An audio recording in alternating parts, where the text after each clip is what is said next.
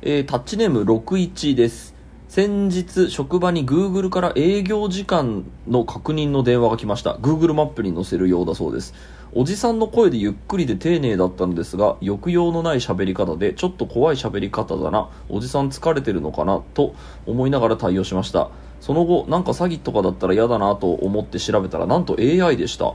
会話時はそれほど違和感がなく人間だと思ってました。会話も成り立っていたので AI すごいと思わせる体験でした。質問にそぐわない回答をしたらどう対応してくれるのかも気になりますが一番はなんでちょっと怖めのおじさんの声を採用したのかが気になります。また、えー人は発言の内容よりも声の抑揚や雰囲気で相手を判断するのかもと、えー電話なら特にとも思いました、えー最近のタッチレディオはチャット GPT の話題が多いのでこんな AI 使用例もあったよの報告としてメールさせていただきました。オープニングトークのネタにでもなれば幸いです。ということでオープニングトークのネタにしました。本当これ？音声なんだすごいね。もう本当これ？SF じゃん。すごいね。電話対応できるんだったらもうどんどんホワイトカラーの仕事はもうなくなっていくなででもさ抑揚のない怖い感じっていうのはその時点で察してはいたんだね。そうね。なんかさ違和感ないみたいに後からフォローしてるけどうん。違和感あったってことだよね。結構この重要な指摘でそのなぜこのおじさんの声を採用したのかみたいななんかそのうん。なんだろう AI とかそのなんだ、えっと読み上げ音声だったら女性になるじゃんね。なんかねでもそれこそあのなんだろうな、うん。それこそジェンダーの問題なんだけどさ、なんか女性だと舐められてちゃんと答えてもらえないみたいなのあるんだよ私も同じことちょっと思っちゃちょっと失礼かもしれないけど、うん。なんかその舐められると多分返答があの悪くなるとかがあり得るかもなと思ってもしかしたらそういうデータあるのかもしれないですよね。そのそう。なんか確率にかけてる気はするんだよね。うん。あのねあの私あのコロナ時代になってからあの、ライブの始まる前に、えっと、影アナウンスを流してもらうんですねで、うんえっと、イベンターの本人の人が肉声で、えっと、喋るっていうことをお願いとしてやってもらってるんですよ。一定の効果もあったと思うし、すごい、えっと、気に入ってたんですけど、うんえっとね、えっと、女性の、その、えっと、イベンターのボスが女性だった場合うんに、えっとですね、えっと、とあるその女性のボスの人は、えっと、こういうのは男性が読んだ方がいいからって言って、男性に読ませてました。部下に。なんかその注意事項として、えーっとそっちの方が聞いてえくれると私は思うということうで。っていうのがあってなんかそういうデータとか見地があるのかもしれないと思う。それは経験則かもね。うんかもしでれない、ね、もたただ今田淵君の話聞いてなそうかなるほどと思ったんだけど、うん。あの時々本当になんかもうつっかいつっかい読んでるバイトの、うん。うんうんあれあれは本当聞くに耐えないよね。そうあれはあのそうなんです。バイトの方でやることせがね、めて練習するか。そうそう。だからこうなんかね業務的になってっちゃうとそんねやっぱ声声に気持ちがこもってないと誰も聞かないから、うん。あのそれはもうコロナになる前から私は気になっていたのでやっぱその注意事項読むなら読むでしっかりこうあの、ね、温度感をその伝えるべきだとそのお思って私が思ってるのもあってなんかすごいね、あのまあ、仮にそのコロナというものがもし終わろうがうん。あのいいいいんじゃないかなと思ってでまあその Google からの営業時間の電話が来るということで Google 本人から来るんだね。俺すごい気になってたんだけどあの Google マップの営業時間のやつ。そうね。ど Google でーすって言って来るんだ。その誰かがと登録するんじゃないんだね勝手に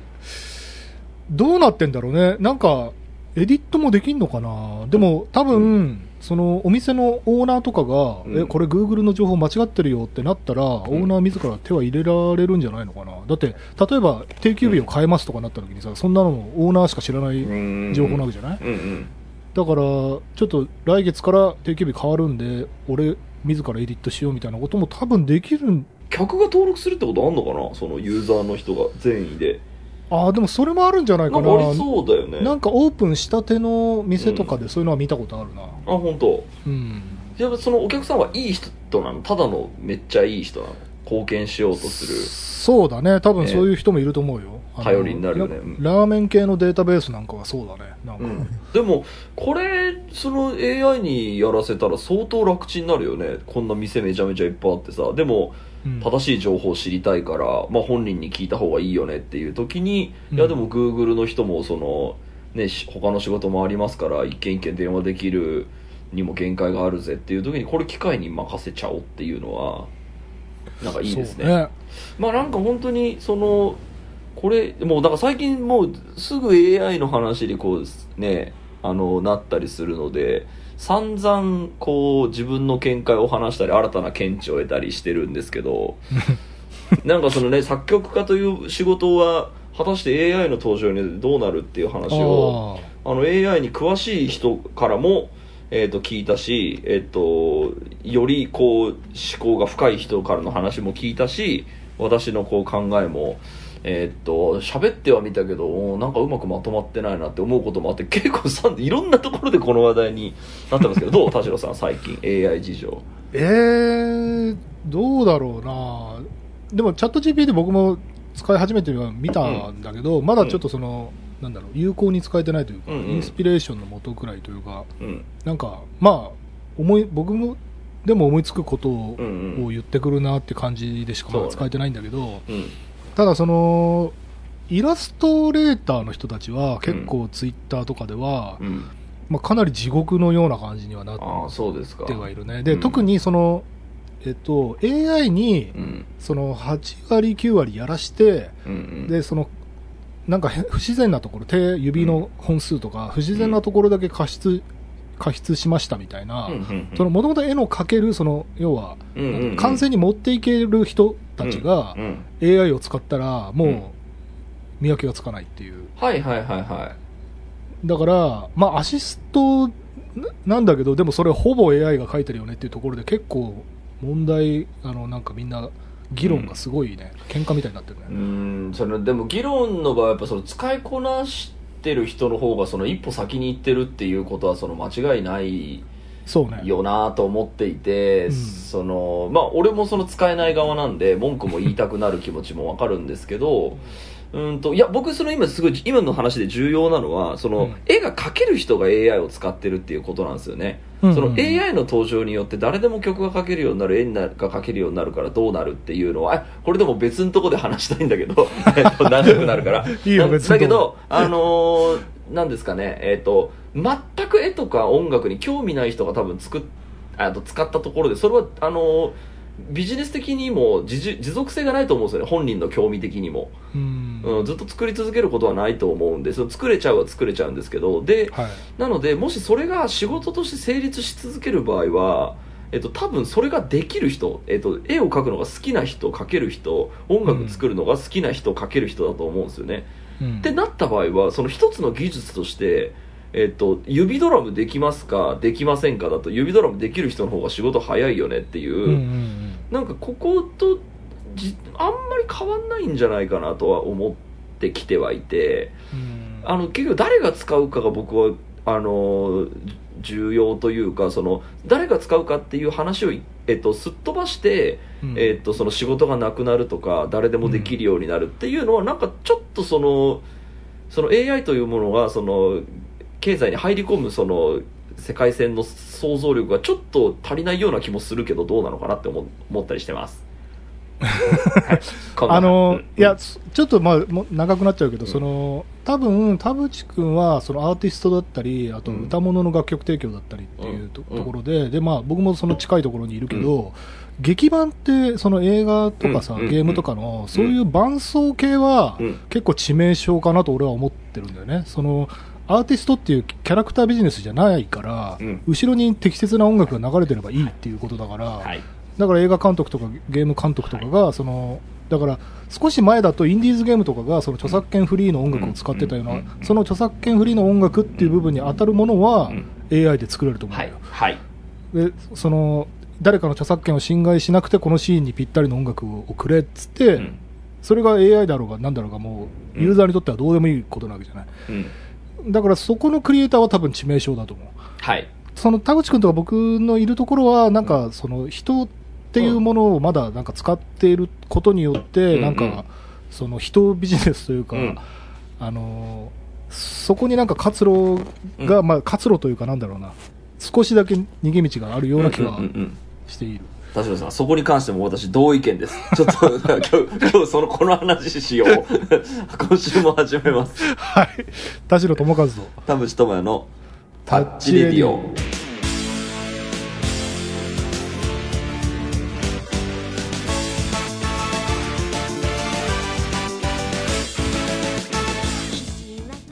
改めましてこんにちは田代智和です。改めましてこんにちは田淵智也です。この番組は作曲家田代智一とミュージシャン田淵智也がお送りする閉塞感打破レディオでございます、はい。ということで今日普通と読もうと思ったんだけどちょっとその あのーちょっとノートにその AI で曲が作れるような時代において何が起きるかっていうのを思いつくままにうおーって書いてたらあ、うん。なんかだいぶその俺がとなんかこうなんかとっさに言ってた支離滅裂なことがなんとなくこうまとまってきたのでその話どっかでしたいなと思ってたんで、はい。えっと、今田代さんが話した話も結構近いところなんでちょっと引き続きこの話していい？あ わかのりました。今週も30分間あなたの閉塞感を。ダタチ。田代智和とえっとですね僕がそのノートに書いたやつの中の今の田代さんが言ったことと,、えっと全く符合しているのが、えっとうん。僕はその、えっと思考を進めていった結果この表現が合ってるのかどうかわかんないですけど、えっと AI が出てくることで仕事がなくなるその音楽関連の人はあっていうの人の手がいらない存在。うんって書いてあるんですけどね。これが、うんえっと、僕はそのまま矢印引っ張って劇版って書いてるんですね。でこれは僕劇版作家じゃないのでちょっと失礼なことを言ってるのかもしれないですけど、うん。映像あります。そこに、えっと映像に寄り添うための音楽ありますっていう場合はえっと多分監督の判断でこれうん。AI でいいやってやって作れちゃったらもうそれでいける気がする、うんいけちゃうとはある程度はいけると思うんで、うん。えーっとその仕事に関してはその劇版作家っていうその人の手をわざわざ借りなくてもできちゃうよねっていうジャンルっていうのはちょっとまだ想像力が足んないのかもしれないけど思ってることです、うん。でそこに、えーっと並列して書いてるのがインデペンデント漫画家って書いてるんですようん。で、えーっとこれ多分、えーっとなんで僕書いたかっていうとインデペンデント漫画家の人が、えーっと作曲ができる AI ができてくると自分の漫画にテーマソングつけられるんですよ。うん。でこれは他の人に頼むよりかは自分でやった方が漫画の表現力が上がるって思うはいはい。と思うんですよ。みたいな感じでこのこの手間、えっと人の手を借りるまでもなくできたら最高だなっていう人が、えっと多分うん。AI を使ってそれでビジネスというその使い方をする。でそうなるとそこ関連の人の仕事はなくなるよねっていうのはここは事実だと思いました、はいはい。ここまでどう？なるほど。劇版とインデペンデント漫画家、その話でちょっと、ん。なんとなく一つひらめいたのが、うん。えっ、と逆にねその今までの、うん。えっ、とネットクリエイターがいわゆるまあ絵師さんとか、うん。そのまあボカロ P とか、うん。歌い手とかがえっと、あれはある意味お互いにそのお互いのアカウントで宣伝し合ったりとかっていうコミュニティを生み出していったわけじゃない、でさ確かにその例えばじゃあ俺がボカロ P やりますっつって、うんうん。あの歌も AI だし、えっとイラストも AI ででそのイラストを動かす動画も AI に作ってもらって、俺一人でそのなんだろう絵師さんも動画師さんもうん。歌い手も、その音楽作りも全てを俺一人でできたとしても、うんそれを宣伝してくれる人いなくない？って今ちょっと思って。なるほどなるほど、はいはいそれをみみんなで分業してっていうか、うん。要はチームアップしてたから、うんうん。お互いに乗っかり合ってそのうんうんうんうん。層が生まれてそのはい。人気がどんどんこう、なんていうのかな増えていくあのコミュニティなしでうんただ一人でできてますっていうだけでうん。その人は売れていくだろうか。そうですね。あのーそこに関してちょっと,、えー、と近い話かどうかわかんないですけど、うん。えっ、と作曲能力がない人が AI で曲を作るとか、えーとまあ、アニメーションに関してもそのアニメーションを作る能力がない人が AI でアニメを作るっていう場合さっきも言ったけど多分持続性なくて飽きると思うんですよ。うん。やあでやってみてじゃあこれ実は AI で作ったんだよすげーってなってうん。で終わりだと思うんですよね。あのうん1個が作ってでそれをビジネスの土俵にまで持っていくためには多分その、えっと、作る人間の興味っていうのが存在している必要が僕あると思っていて、はい。えっとなんかその AI で作ったよっていう事実をめちゃめちゃ楽しめる人は多分あのそうやってこう人の仕事を奪いながら AI で何かをやっていくってことはまあできると思うんですけど そういう人たちばかりではないと思うんですよね。うんうんで、えっと AI にじゃあ奪われない世界線ってななどういう人たちなんでしょうっていうのを考えた時にあの人を人と作るさっき田代さんが言った人と作るっていうことを、えっと大事にしているケースまたは、えー当たり前のことだと思っているケースえっと、こういうのは人と一緒に作るものだよねってって思ってたりまたそれを、えっと、人と一緒に作るのが楽しいと思っている人たち、うん。えっと、ここの、えっと、コミュニティに入れた場合はその人たちの仕事はそん簡単にはあの才能さえあればなくならないとは思ううんんですよね。であとはもう一個は、えっと、単純にその作るのが好きっていう人が、えっと、そのビジネスにする場合。でこれはだから AI を使って、えっと、作曲をさせて、えっと、残りの手直しを、えっとえっと、できるような音楽の素養がある人が、えっと、単純に曲を作りたいっていう理由で、えっと、作曲できる AI の力を借りて作曲をするっていうでそれをビジネスにするっていう場合だと思うので、うん。えっとそういう人たちは、えっと全然その奪われるっていう感じはしないなと思っていて、うん。あのやっぱりその AI に仕事が奪われるのではないか話の時ってうん。やっぱあのこう全く未来がなくなるとか若手が全く来なくなるっていう論調がまあえっと言う人も少なくないんですけどいやそういうわけではないのは多分みんな分かってると思うんですよね。えー、とその人と何かをやるっていうことの、えー、とその楽しさでやってる人たちもいるから何もみんなクオリティが高いものを作るためだけにやってるわけではないと思うんですよね。うん。って考えると,、えー、とそのクオリティの、えー、と高いクオリティのものが AI で作れるっていうのはこれはそうだと思います。これ将棋だってそうじゃないですか。うん。クオリティの高い将棋をするのは AI の方がもうもはや多分できるよねっていうその話になってるんですけど、えっとその将棋とかの話に関してはやっぱりその人間が人間なのにこんなにすごいみたいな そのスーパーマン、えっとうん応援大会みたいな、はい。えっと目線で多分将棋を応援している人とかその将棋が好きでやってる人とかうん。が多いと思うのでってなると,、えっと食い合うってことは、えっとない分野もあるのではないかなって思ったりします。どうこれはこれまた話ちょっとそれちゃうけどあの無課長ラーメンっていうのがありまして、うんそのラーメンなんかうまきゃいいんだよとか、うん。安いに越したことはねえよっていう多分それが95%で,、うんうん。で実際多分無課長ラーメンっても5%ぐらいしかないと思うんだけど、うんうん。その筋で生き残るっていう話に今ちょっと近いかなと思ったんだよね、で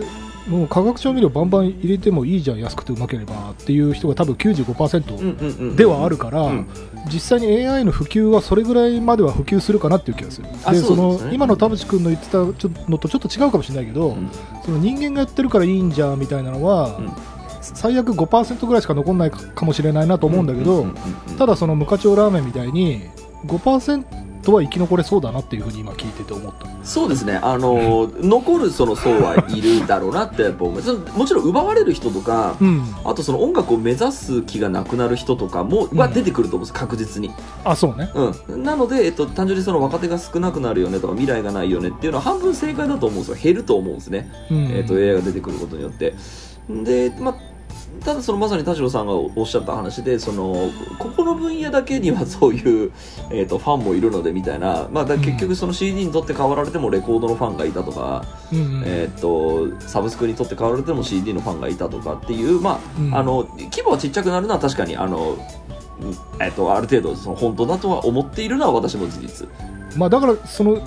なんだろうな。誰でもできるようなことをうん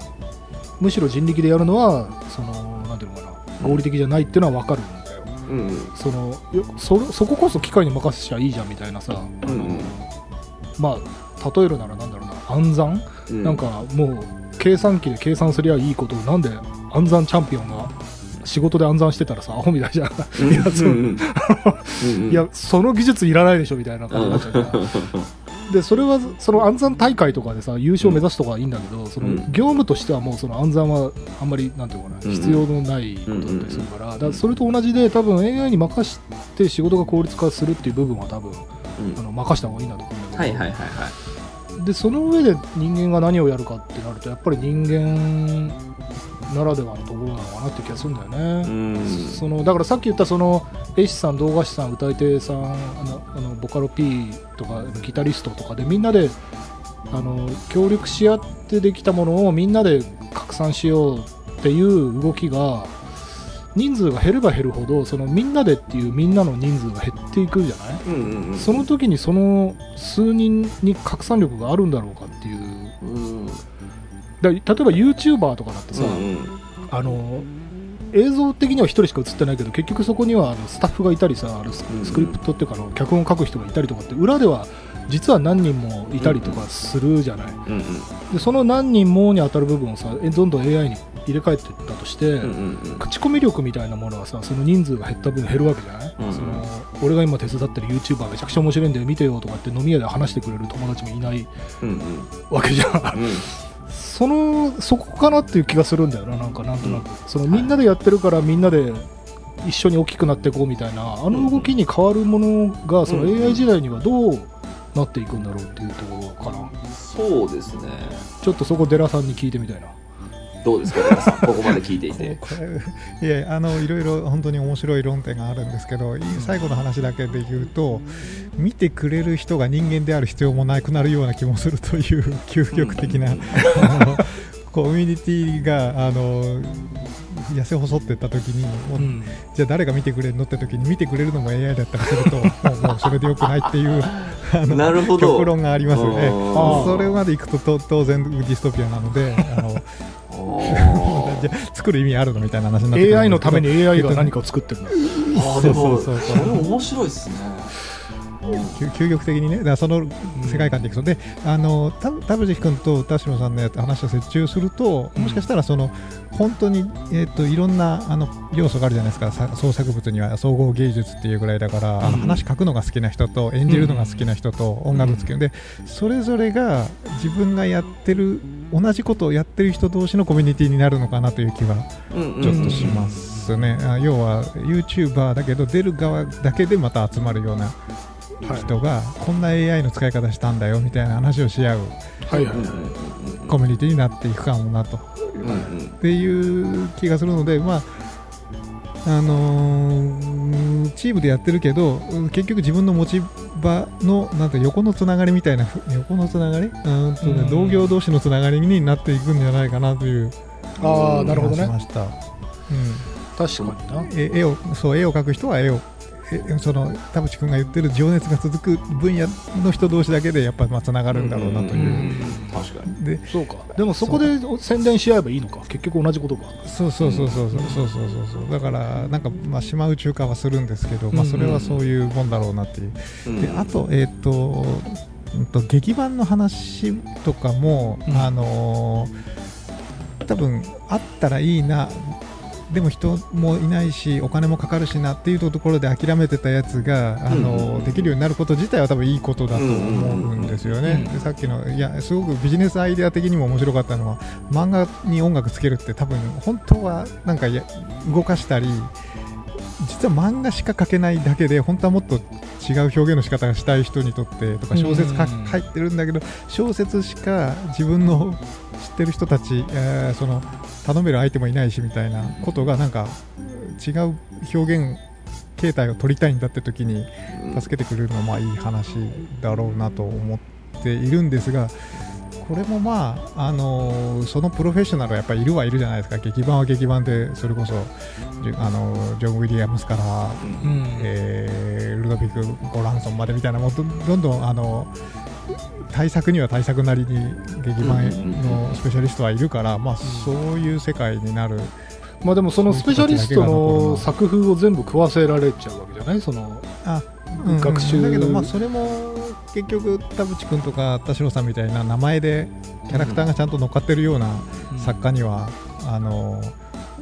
ちゃんとそのなんですかあのプレミアがつくので、まあ、それはそれこそたのもう抱えきれないほど仕事を持ってる人たちの仕事にでも頼んでみたいなみたいなことをいやれればそれはいいいいよね。だから劇版だからその今回予算があるから劇版作家人間に頼めたぜみたいなことはそうそうそうあるとは思うんですそれはドラムと一緒だよね。そうそうそうそうそうだそういう意味ではその取られる部分はあの僕は最初に挙げたその人の手がなくても誰も気づかない存在では確かにありえるかもなとは思ってはいる、うん、だからそこはえっ、となんでしょうかね、まあ、そんなちょっとせより狭き門になるんだったらもう目指すのやめようみたいなことはまああると思うんですけど結局あるあるとは思う、うん、なんか業界に残ってるそのクリエイターの人たちってやっぱ作るのが好きな人たちなのでそのそうそうそうそうそううんでその人たちはじゃあどうやってあの生き生き残っていくんですかっていうのをちゃんと一生懸命考えられる人だけがまあ残っていくんだろうなとは思ったりはするで今度ちょっとあのさっきあのえー、とお客さんもその人間じゃなくなるっていうのは結構超面白いなと思ってて その話からちょっと先にしたいんですけどなんか最近なんだっけえっ、とそのチャット GPT のその延長線でそのオート GPT とかをその一つ命令したらもうなんか全部その作ってくれるみたいなところまでまあ一瞬で来ていると、でえっ、と多分えっ、とちょっとこれ素人考えですけどあのなんだっけ？あの株トレーダーとか投資家っていうのが、うん。AI があっさり取って変われそうだなってちょっと思ったんですよね。あの自分でもうすでに AI やってますよね。導入してるけど、ん。でもなんかそれによってこれちょっと言っていい話なのかわかんないっていうかあの、しうん。信憑性もねあれだけど、その結局その上であのなんだろうそれはある種予測システムだったりするわけじゃない、あとは、まあ、この何パー落ちたら損切りするとかっていう、まあ、いろいろ計算に基づいてるんだけどなんかそれによってどうもやっぱり今までなんとなくあの時々こう見せしめ的に逮捕とか出てるけど結局インサイダー取引してるやつらが人力で勝つっていう なんか話をねちょっとその投資筋の人から聞いてでなるほどなって思っちゃったんだよね、なんかその AI が予測できるものってやっぱりそのオンラインにあるものと数字の計算なんだけど、その人間同士の悪巧みはうん。多分人間のものなんだろうなあって。なるほど。あそうでね。そのまあ投資ってまあ言ったのは多分、勝手にお金を稼げるあの AI が出現すると思うんですよね。人間じゃない何か、はいで、はい。えっと金を稼げる、えっとユユーザーが出てきた場合人間じゃないそのユーザーが出てきた場合それを使うこともできますよね、うん。ってなるとそれでクリエイターを応援するとか、えっとそれをなんか暗号通貨でその仮想通貨でそのやり取りしてそのクリエイターにお金が入るみたいなこともできるなって思うと結構夢の世界だなってちょっとね、まあ、思ったんですけど、えっとうん。まあ、そそこからちょっと,、えっと違う話に移りますけどあのこの AI にその仕事が奪われる云々っていう時にその人が、えっと物事にお金を払っているっていうこの事実がまずあるから市場が成立してるわけじゃない。うん。でそれで言うとあのエンタメに対するあの消費って僕全部暇つぶしだと思うんですよ極論。うんだから、えっと、その暇つぶしのためにお金を使う場合、えっと、その人に対して払うっていうその心理が、えっと、多分働くんじゃないかなと思っていて、うんえっと、結局だから音楽だってそのお金を払ってるそのアーティストがいる、えーみたいなのって別にそれが最上級の音楽でその音楽リテラシーのある人がそれが必要だから払ってるわけじゃなくてあのそれに幸せにしてもらってるとか払っお金を払うことで、えっとお互いが幸せになるみたいな、うん。えっと話だしで多分これ暇つぶしなんですよエンタメ市場って、はいはい。はいサブスクも全部暇つぶしだし音楽も暇つぶしだしうん。ライブ見るのも演劇見るのも全部暇つぶしだと考えると、えっと、やっぱ人に払ってる感覚っていうのがユーザーにあるはずなんで、えっと、お客さんが人に払っているっていう心理が消える可能性があるとすれば、えっと、多分 AI に仕事を奪われるっていう瞬間だと思うんですね。クリエイターがあの人間じゃなくてよくなると思うんですけどうん。それがあるかなと思ってたかだか暇つぶしのためにお金使ってるのにその AI が作ったもの最高とか言ってそのお金払うかねっていうあのーとはちょっと思ったんですよ。でだからうん。あごめんなさい。だ AI にお金を払う場合はその AI を使って何かをした人に対して多分払うことになると思うのでうん結局それは AU AI がその仕事を奪ったとかそういうことではなくて結局人間とかその組織とかあのに対してお金を払ってるっていう事実は変わんないのであればこの人に対して払うっていう心理がうん。なくなる時代が来るとしたらまた新たな時代になるのかなと思うとそれってまだ、えっと、いつ来るのかなとも思ったりするところがありました。あでもなんかそれで言うとねそれはなんだろうえっと全然反対意見というよりは、今話聞いてて思いついたのが、さっきのデラさんがその見てる方が AI っていうのはね、うん。つまり例えば、えー、と YouTuber とかがね例えばその案件っていうのがあるじゃない。なんかスポンサーがついてこの今日はこれを紹介する動画ですみたいなのがあるじゃない。であと最近 TikTok とかでもあのなんか GU で買えるコーディネートみたいなのをやってるこうおしゃれな子とかがいるんだけどで要は例えばね俺がこの春何着ようかなって思ってるとするじゃない？でそのコスパとかタイパとかを考えてでその TikTok にしろ YouTube にしろ動画を見ないといけないじゃん。何分間って。でそれをまず AI に見さす。で、うんサマリーを出さす。うんでそのでなんならそれもあの今日24時間で上がった動画を全部見さす。AI にでその中で一番そのしっくりくるなんていうのかな。AI にもう厳選させて、えー、とよ予算とか、えー、と今年の流行具合とかいろいろそのなんだろう案件臭いぞとかそのなんていうのかなこう桜チェックもしてくれてでそのトップ5だけはい GU ではこれ買いなさいユニクロではこれ買いなさいっつってまとめを AI にやってもらうと、うん。でそれだったらさ、えっと自分が動画一個一個見る必要ないわけじゃない、うんうんうんでそういう使い方っていう意味でその AI が見るっていうのはなんかあこれはあるなって、うんうんうんうん。思ったんだね。それは確かにでさらにその人にお金を払いたいってその田淵君のすごいピュアネスでいいところなんだけど、うん。実際そのなんていうのかなこう世界規模でさもう奴隷労働みたいなさせられてるあのところの服を安いからっつってみんな買ったりしてるわけじゃない、うんうん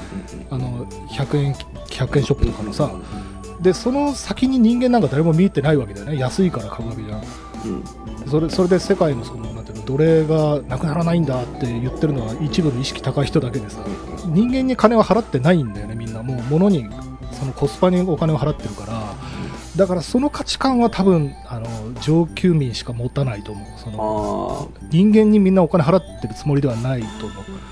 ああでもそれで言うとなんかそれで AI がうんぬんっていうもうそもっと以前にうん。そのえっ、と人間じゃない何かに金払ってる感覚っていうのはうん。えっ、とそれこそネットフリックスだってそうだし、えっ、となんかその AI がなんだって言われる前から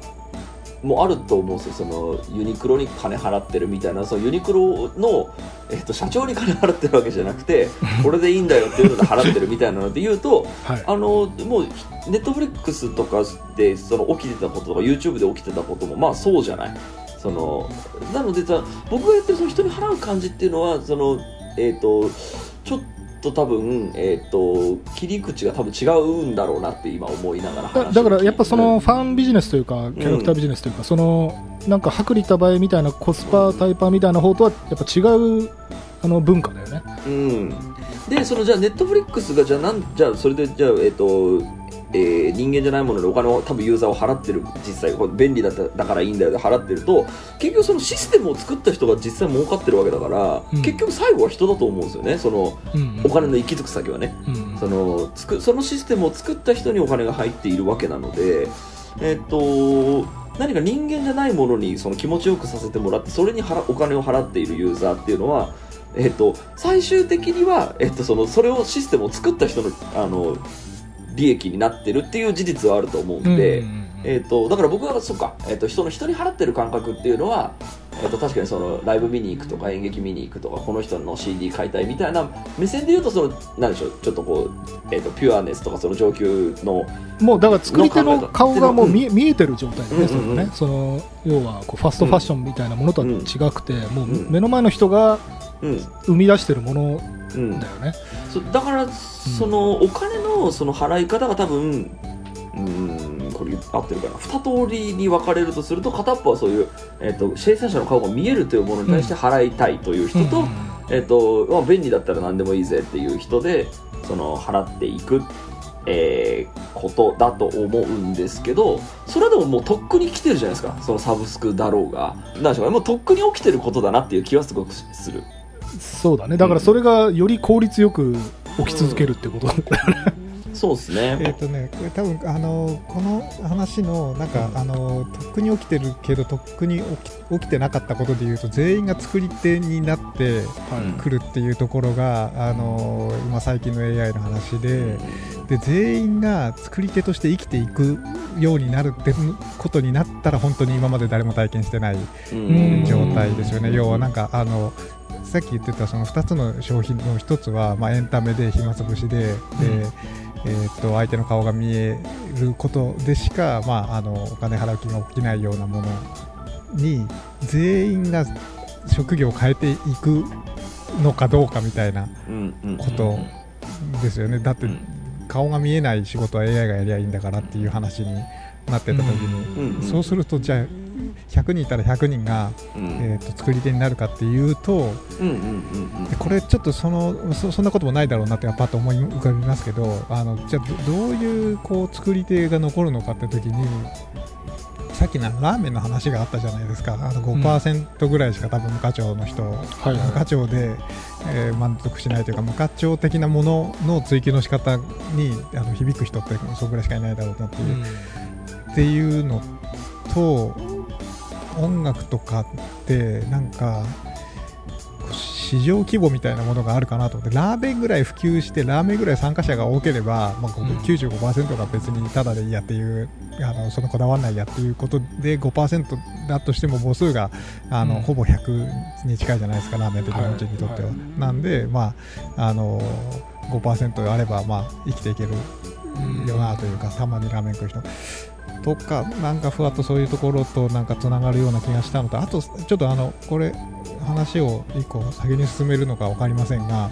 じゃあ、顔が見えて、この人の音楽は気持ちいいと思えたらお金は払うっていうことなんですが、気持ちいいってなんだろうみたいな、音楽による気持ちよさってなんだろうみたいなこと、要はさっきのお客さんが AI、お客さんも AI になってってよくないっていうことなんですが、実はそのお客さんっていう立場において AI と人間を分けるものって何なのかというか、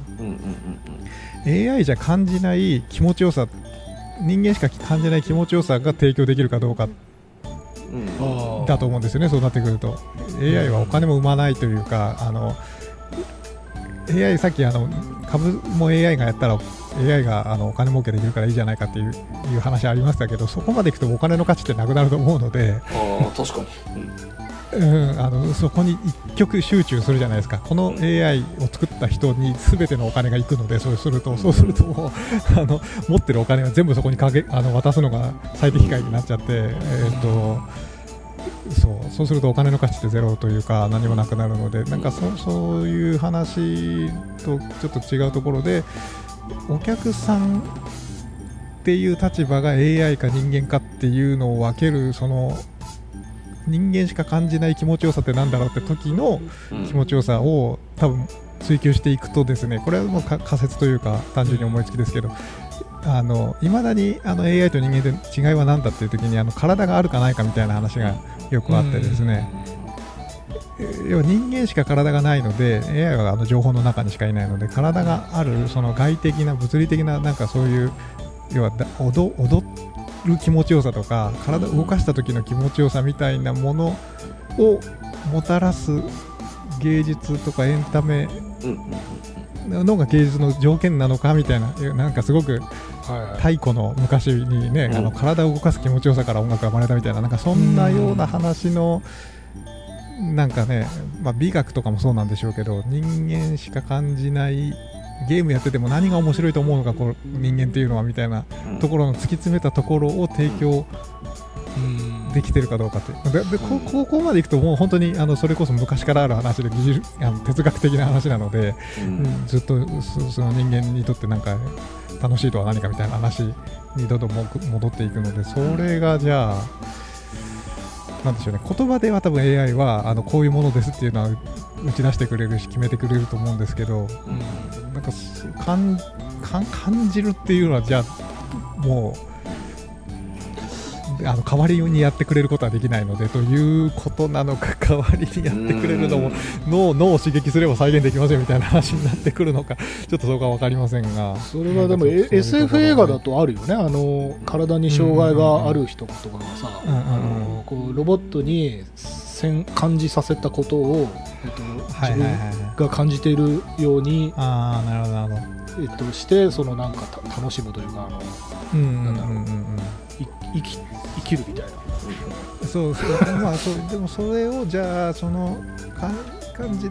たことに対する対価としてお金を払うというかなんかうん。お金に代わる何かこううん。交換価値のあるそものを提供らなんかそのするみたいな。音楽を聴いて気持ちいいからその音楽に金払うっていう時代では多分とっくになくなっていって音楽だけでいいっていう人は YouTube しか見てないしサブスクにせ月1000円しか払ってないしっていうことなんはい。でそれってあのメインのえーっと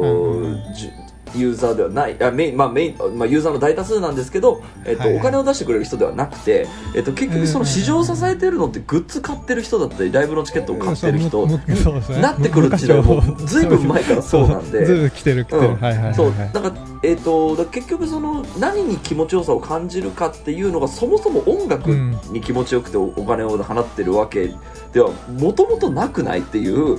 多分、えー、るほど。とことを考えると,、えー、と例えばですけどそのじゃあ、えー AI で音楽作れました。でその、まあ、曲を聴いていいなって思ってで、えー、とそれを作ってる人が人間とかその後にリアルイベントがあるとか、えー、とグッズを出すとかってなってでそこにお金を出すっていうことはあり得ると思うんですよね、曲が良かったからグッズを買ったわみたいな、でも結局それを作った人が、えーうん。作った人に対する対価なので、えー、とそこにお金を払う人はやっぱり存在する。で、えー、とお金を払わない人はそもそももう払ってないんですよ。音楽聴くのにも YouTube しか聴いてないから。だから、あのー今その成り立ってる市場がそもそも、えーっと人じゃなくていいもの人じゃなくてもいいやっていうユーザーが大多数にもうなすでになってるんですよね。うん。すで、になっててその中の一部がその、まあ、田代さん理論でいう5%の人がでもグッズ買っちゃおうとか、そのライブ行っちゃおうとか、うん。その CD をなんか10枚買っちゃおうみたいな人たちがいてビジネスがさ成り立ってるっていう。ああそうだそうだっていうあの事情がそもそもあるっていうのが、あの重要な気もするんですけどね。そうだね、はいはいてい。うか実際それ俺その話聞いてて思ったけど多分音楽ファンの人数そんなもんだよね。だってそうん。あの今そのすごい売れたっつってさ、まあ、うん。例えば100万枚売れましたっうんつってさ、すごいけどさ日本の人口1億2000万人ぐらいいるわけだから、うんまあい1%満たないぐらいってことでしょ？そうね。よくよくあのたなんか例え話でね豆腐と同じぐらいの市場サイズしかないみたいななんかよくありますよね。映画とか音楽とかああいう。そうそう。だからまあそうもともとの市場サイズがそれなんであれば、うんまあそうそうねっていう感じはあるよね、あのお金払ってその市場を支えてる人たちがそもそもめちゃくちゃ一部っていうあのそうだね。そうそうそう。業界なんでそうであれば、うん、あの奪われるっつってもたかが知れてるなっていうかもともとそんな大した職業じゃねえよっていやいうだからねあとちょっと一個だけその視点をも変えるとその寿司で言うとさその高級寿司とかあのミシュランガイドに乗る寿司とか美味しい寿司は生き残って、でそれ以外は回転寿司とかそのなんだろう庶民的な寿司に吸収されていった時に新たにその寿司市場に入りたい若者がどうやって入っていくかっていう多分問題があると思うんだけどその高級寿司に弟子入りしてももうその少子高齢化で先細りするかもしれないみたいな不安の中でその10年とか20年修行してもあの未来があるかどうか分かんないっていう不安が多分あると思うんだよ。でその時になんかそれこそカリフォルニアロールみたいななんか謎のイノベーションを起こしてなんかその今までにない第三の寿司みたいな形とかにして生き残るっていう方法は多分あると思うんだよね、うんうん。でそれでなかったらもう大資本か超有名あの寿司シェフかどっちかと戦わなきゃいけなくなるから、うんうんうんその若者がどうしたらいいかっていうところがなんかこうちょっとうん。あの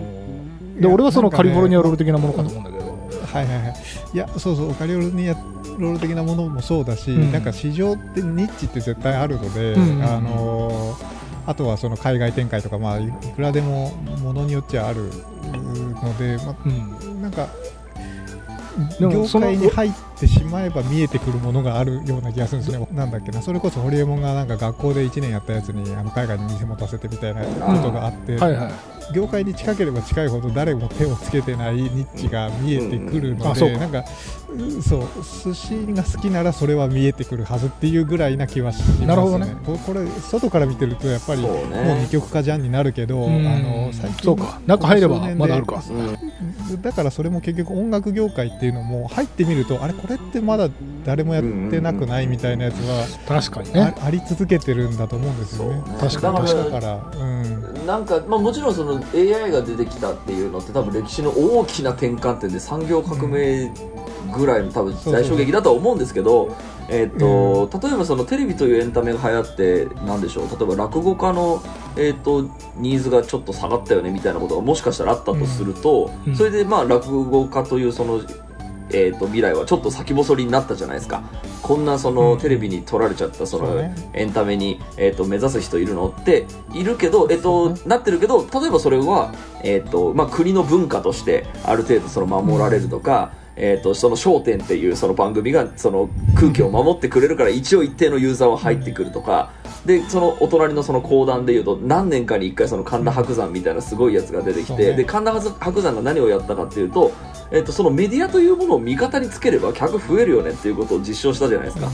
テレビに出ればじゃあ客増えるんだなっつってでテレビに出て客が増えた。で講談が盛り上がった寄せが盛り上がったっていうなんか先細りになってもそのさっき言ったその中に入ってみるとあれここってこうすればハックできんじゃねえの？みたいなことは起きると思うんで。うんだその音楽界で言うとその結局 AI にその仕事取られちゃって俺たちの仕事なくなったよねどんどん先細りになってくよねってなってく先にえ AI がそのこういうことやってるの？じゃあこうやってハックしたらなんか音うん。なんか音楽家ってすごいってならないみたいなことをやるやつは出てくると思うんで結局最初の話に戻りますけど結局使いこなすやつが一番いいっていう事実だけ見失わずにそのハック自体を多分 AI に聞くよねそうそう。どうやってハックできるって。ハックできるっつって。そのね自動車が出てきた時に、えーっとじゃあオリンピックの 100m 選手のその人望がなくなったのかっていうと、うん。そういうわけでもない。うんうんで多分そこからは多分昔は足が速い人はなんかわかんない。物を速く運べるとか何かがあったかもしれないけど自転車あ自動車出てきちゃったぞっていう時に、えーっとでもそうじゃなくて足速い人ってかっこいいから金メダルあげられるあげようみたいな その別の多分ニーズが発生してきたわけじゃないですか。うん。ちょっと今だいぶ暴論ですけど。なんかだからその時代が移り変わるのは多分間違いないから時代が移り変わった後に音楽家ってどういうその立ち位置になっていくんでしょっていうのはあのちょっとどうなるかが、えーっと怖くもあるけどまあなるようになるだろうなっていう感じが私の見解なのかもしれない、なるほどね。うん、さあこんな感じですかね。はい。ありがとうございました、はい。ありがとうございました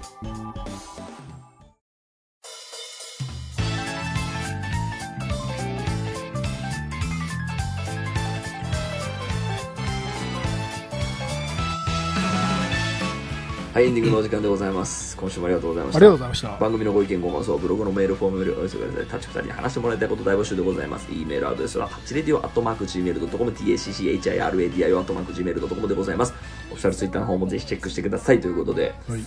だから俺たちが AI を使いこなせば、えー、とこの辺の今の事務的なアナウンスも、うん。えっ、と